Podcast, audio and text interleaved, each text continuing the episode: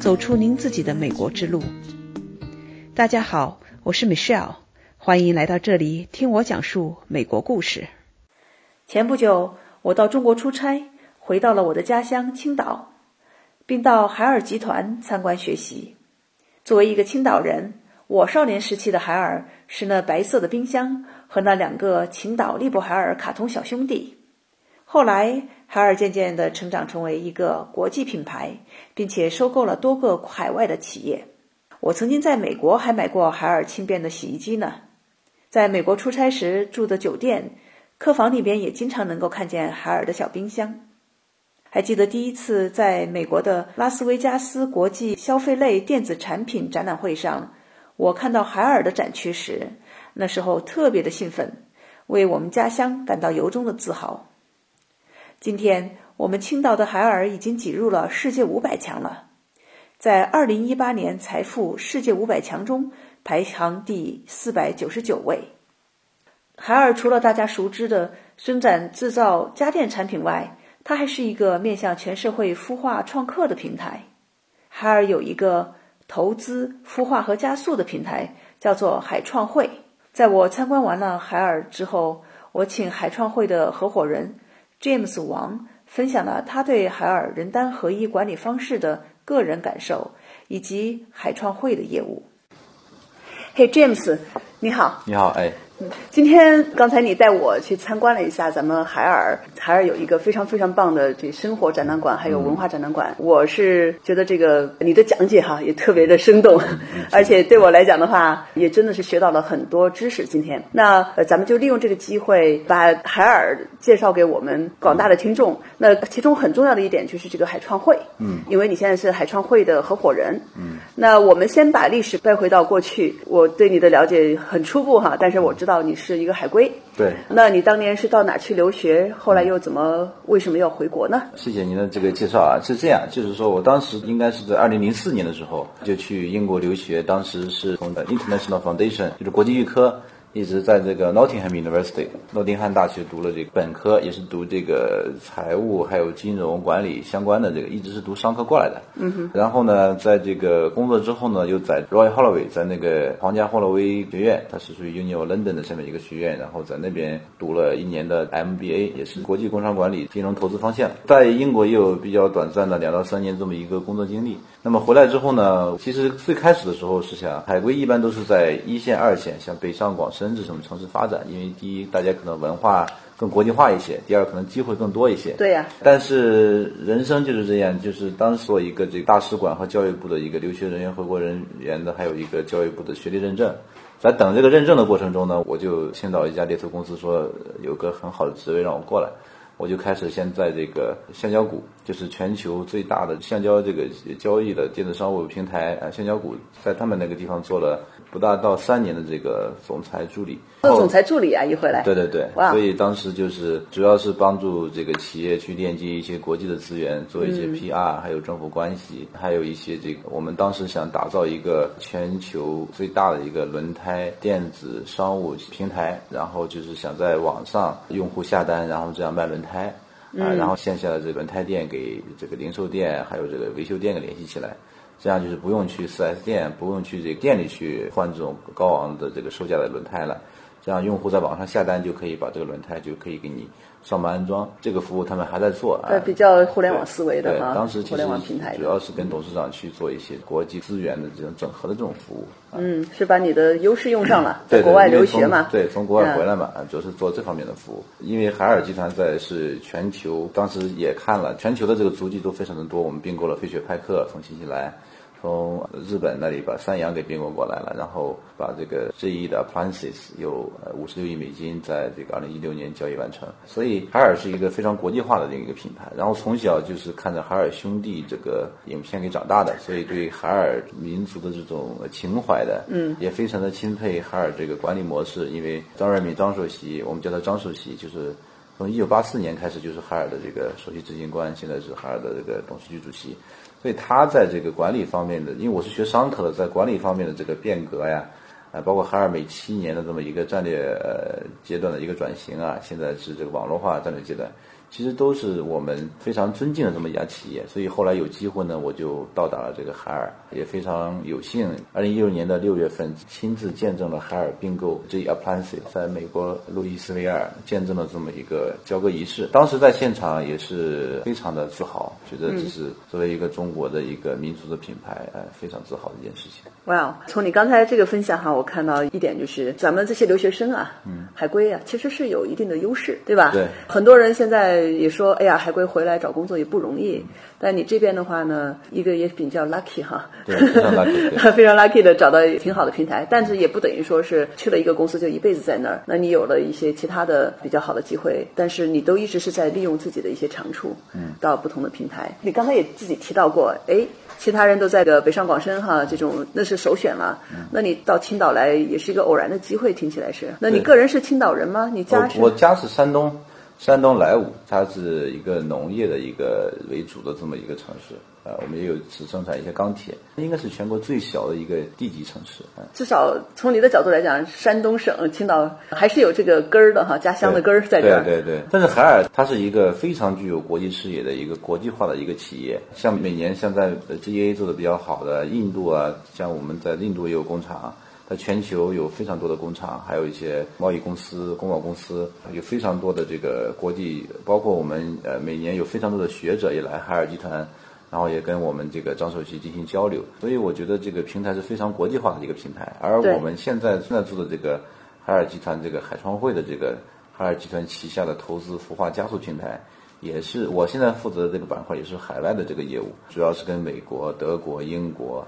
加拿大还有日本啊，这些在创新方面做的比较好的、走在比较前沿的这些国家进行一些深度的一些合作。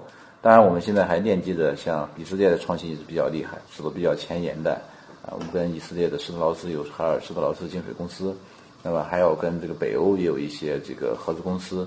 就是我们实际上是一个非常的这个全球化的这么一个公司。当然，我刚才说的这几个国家只是基于我们海创会的一些合作比较多的国家。那么，放眼整个海尔集团，就是一个全球化的一个公司。嗯啊，现在南亚呀，现在这个中东啊、非洲啊。就遍布全球各地，所以在这里工作，你并不感觉到你是在山东的一家企业工作，而是在一个非常开放的一个具有国际化视野的一个大的一个平台上。嗯，那海尔的这个企业文化挺有意思哈，因为这么多年确实是海尔一直在转变。我个人是青岛人哈，是从小 从我们以前都是排着队呃去找后门去搞个票去买冰箱，后来家里的电器也都是海尔的。我真的是作为一个青岛人，是很为海尔来自豪的。那回到。到刚才这个问题，海尔的企业文化是非常独特的。我在参观的过程中也是反反复复看到这个人单合一啊这个概念，能不能给大家分享一下海尔的这个人单合一是怎么回事儿？嗯，其实海尔的这个管理模式的创新在。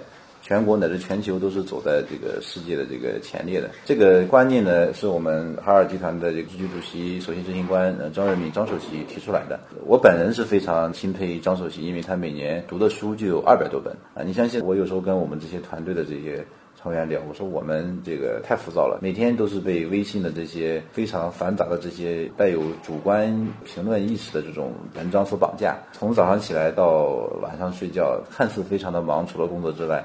但实际上都是读一些碎片化的一些阅读。对。但是张首席他的书单都是非常有价值的书单，都是经过这个仔细推敲过的。然后他觉得有价值的书，他会非常精的去做一些非常多的标记。嗯。然后遇到一些这个问题，会跟一些国际上的大咖、国际各个领域的专家进行讨论，是非常这种精神还有这种毅力，这种不断学习的精神是非常值得我们去学习的。呃，所以这个人单合一，张首席提出来之后呢，实际上就是人就是员工。单就是用户，那么我们就是所有我们做的事情都是基于用户的需求。未来就是想让用户永远离不开我们。为什么叫用户而不叫客户呢？就像我刚才在参观中给您展示的，客户就是一次性交易，交易完之后，除非你有质量问题，你才能找到我，这叫客户，叫 customer。那么 user，是我把我的服务提供给你的那一刻开始。比如说我们的冰箱，我们在冰箱上嵌了一块屏幕。那么以前的冰箱呢，是我卖给你之后，大家交易就结束了。那么，除非你的质量有问题，你才来找到我。现在是我卖给你那一瞬间，我未来可能这个冰箱跟你是免费了。那么未来我在冰箱上这块屏幕，你可以不断的去通过我的屏幕买这个鸡蛋，然后牛肉啊，还有各个各个的这种这种产品。那么我可能会有生态的这个收入。那么我们叫 user，我们是不断的进行交互的。所以说，在我们首席提出来这个人单合一的这个概念里面，不论面对用户来讲，还包括员工，海尔就分为三类人：平台主、小微主和小微。那么我们这三类人呢，实际上就是非常简单的一种工作这种模式。我们可能每个月会签一个对赌的这个协议，对吧？对赌一个契约。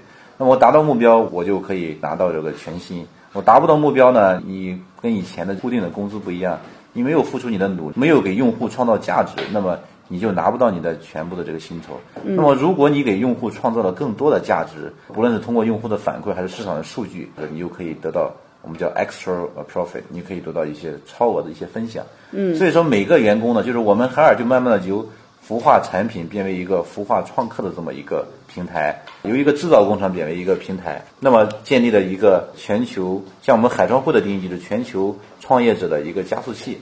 啊，包括您是从美国回来，其实我们现在接触了非常多的美国的一个一些项目，也是这样子的，就是说他们有非常好的技术。但是他们在中国呢找钱可能是比较容易的，但是很多投资方给你钱之后呢，他并不会真正的去助推着你发展，有时候还会限制你的发展。大家拿这个钱也不知道怎么用啊，可能很快又烧光了。那么我们海尔集团为什么可以去？我们的这个孵化的成功率在百分之四十八，是非常非常高的一个百分之四十八，百分之四十八。通常这个 startup 的成功率百分之十就不错了。对，可能连百分之十都不到。对。那么我们这么做是因为我们有，你像我们有共享人力平台，有很多的这个共享法务、共享财务，还有这个战略的指导。就是说，你这个创业者，美国的也好，任何国家也好，到我们这边来之后，享受的不仅仅是，比如说我们海上会有自己的基金啊，我们也可以做 FA 帮他们去融资，不仅仅是金钱方面的，还有很多这种战略方面的渠道，包括我们有海尔集团有这么多电商，包括线下这种平台。这种渠道也是可以非常好的为他们去服务，也是创业者可望而不可及的，都是他们非常需要的。那我们海创会呢，作为海尔集团这么一个对外的这么一个投资孵化、这么加速这么一个平台，实际上是承担了一个海尔集团一个对外一个创新窗口这么一个角色。尤其是对创业者来讲，你像我这个作为海创会的合伙人和海外这个孵化器总监，我的单就是帮助全球的创业者链接海尔集团的各个资源。然后帮助他们这个初创类的企业获得成功，这就是我的单。我的用户就是创业者。可能从另外一个角度，我的人单合一，我的用户就是投资者，帮助投资者找到这些全球的好的项目。如果帮助不了他们，那我这个人单合一就没有完成，可能我的这个收益就会受损。所以这个体系完全是根据这人单合一的这个机制在走的。啊，然后我们每一个人都是创客，我们每一个前叫 ZZJYT 自主经营体，现在叫每一个都是一个小微企业。以前海尔是一个大的一个航空母舰，现在呢，我们是一个一个小的联合战队。那我们可以更灵活的在海里去调整方向，更灵活的去应战，更灵活的去发现市场的机会，呃，而不是像以前那样，对吧？决策流程比较长。对，然后这个 bureaucracy 也比较严重一些。对，通常的企业的管理呢，都是一个金字塔型的，对吧？上面总裁，然后一层一层的过来。那我跟听你刚才的分享哈，有几点我觉得非常 unique 啊。从海尔的角度来讲，一个是它这个管理模式是完全打破了以前的这种比较常见的企业的这种从上到下的管理。你刚才说到，通过这种人单合一的一个管理理念，再加上它的小微创客哈，这些小微企业吧，充分的调动了。我们每一个人的这叫自主权、能动性。我们叫呃下放三权。下放三权就是这个决策权，还有这个用人权，还有这个财务权。就是说，以前这些权利都掌握在这领导的手里。那么很多人为什么到海尔集团来学习了海尔的模式，回去他用不了呢？就是领导回去想，哎，我把这三个权利下放给员工了，我领导要我干什么？对。但是我们张主席提出这个概念之后呢，就一定坚决执行放三权。一定要执行人单合一，就一定要面对市场，听市场的这个指导，对吧？而不是听领导的。其实现在海尔集团也没有所谓的，就是说，呃，一定要谁谁谁是领导，就大家都是在一个公开的、透明的、平台化的这么个企业去模式。你有什么鼓励员工创业啊？也鼓励外部的这个创业者来我们这里进行创业。有什么想法，大家就提出来啊！当然，你得有一个非常好的一个做一个非常好的一个 BP 啊，一个非常好的商业想法，一个商业逻辑。大家可以去进入这个这个投学会，去一道道流程去评估你这个项目。但是是一个非常开放的一个体系。嗯，海尔现在看起来它是一个平台，对吧？然后它里边有一些资源，像你刚才说到的，呃，这些从法务、从它的这种 supporting 的这个呃 system，它是在公司的层面上、集团层面上是提供的，但是员工。自主组成一个小小的团体，就变成一个小小的企业在里面。小微企业，小微企业啊，那你们自己是有各种各样的权利来决定你们做什么、怎么做，然后怎么分配啊，这些都是你们的。从另外一个角度来讲，那海尔它这个品牌也是非常有价值的。那这些小微企业和海尔这个品牌之间是一个什么关系呢？像我们海创汇还是这个海尔集团的全资的这个控股的公司嘛？嗯啊，但是。就是说，在这个品牌这方面呢，就是说是这样，就是说，你比如说很多的这个创业者，他们品牌的价值体现在什么方面呢？他们自己在社会上创业啊，没有经过我们的孵化，那么他们去跟供应商谈，去跟合作伙伴谈，他没有品牌的背书之后，大家肯定会有很多的担忧啊，比如说他这个风险问题，对吧？他会不会融到钱之后会跑掉啊？但是在海尔集团，就是在我们海尔集团海创会的这个投资孵化家族平台孵化出来的，帮我们投资一些企业。第一，我们的价值观上是互相认可的，对吧？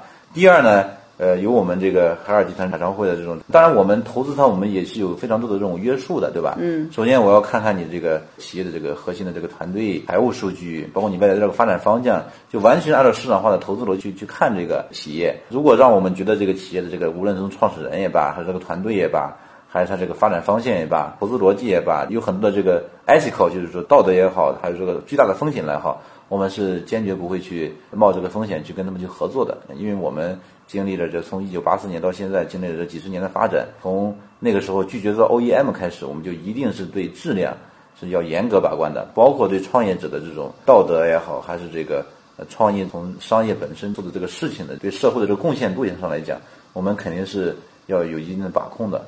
所以最后经过我们平台的这种项目的话，无论从 CSR 也好，还是商业逻辑上也好，商业这个对社会贡献来讲。一定是一个正向的，所以这个品牌是可以给他背书的，对吧？对对对，嗯，对，呃，是经过海尔的这一套的东西，至少是筛选过的、过滤过的，而且不断的用海尔的文化来塑造它。像很多的企业跟我们合作之后呢，初创类的企业，他会发现一个最直观的一个问题，就是说，哎，他去跟供应商本来去谈，但是跟我们合作之后呢，因为我们是有非常好的信誉的在企业里面。所以说，哎，海尔旗下的海尔投资孵化平台投资孵化一些企业，那么会非常愿意去跟他们去合作，从供应商也罢，无论从融资的角度也罢，合作伙伴的角度也罢，所以这个品牌呃是非常重要的一点。下一期请听 James 分享海尔海创会是怎样帮助初创企业进行融资、孵化和成长的，期待与您下期再见。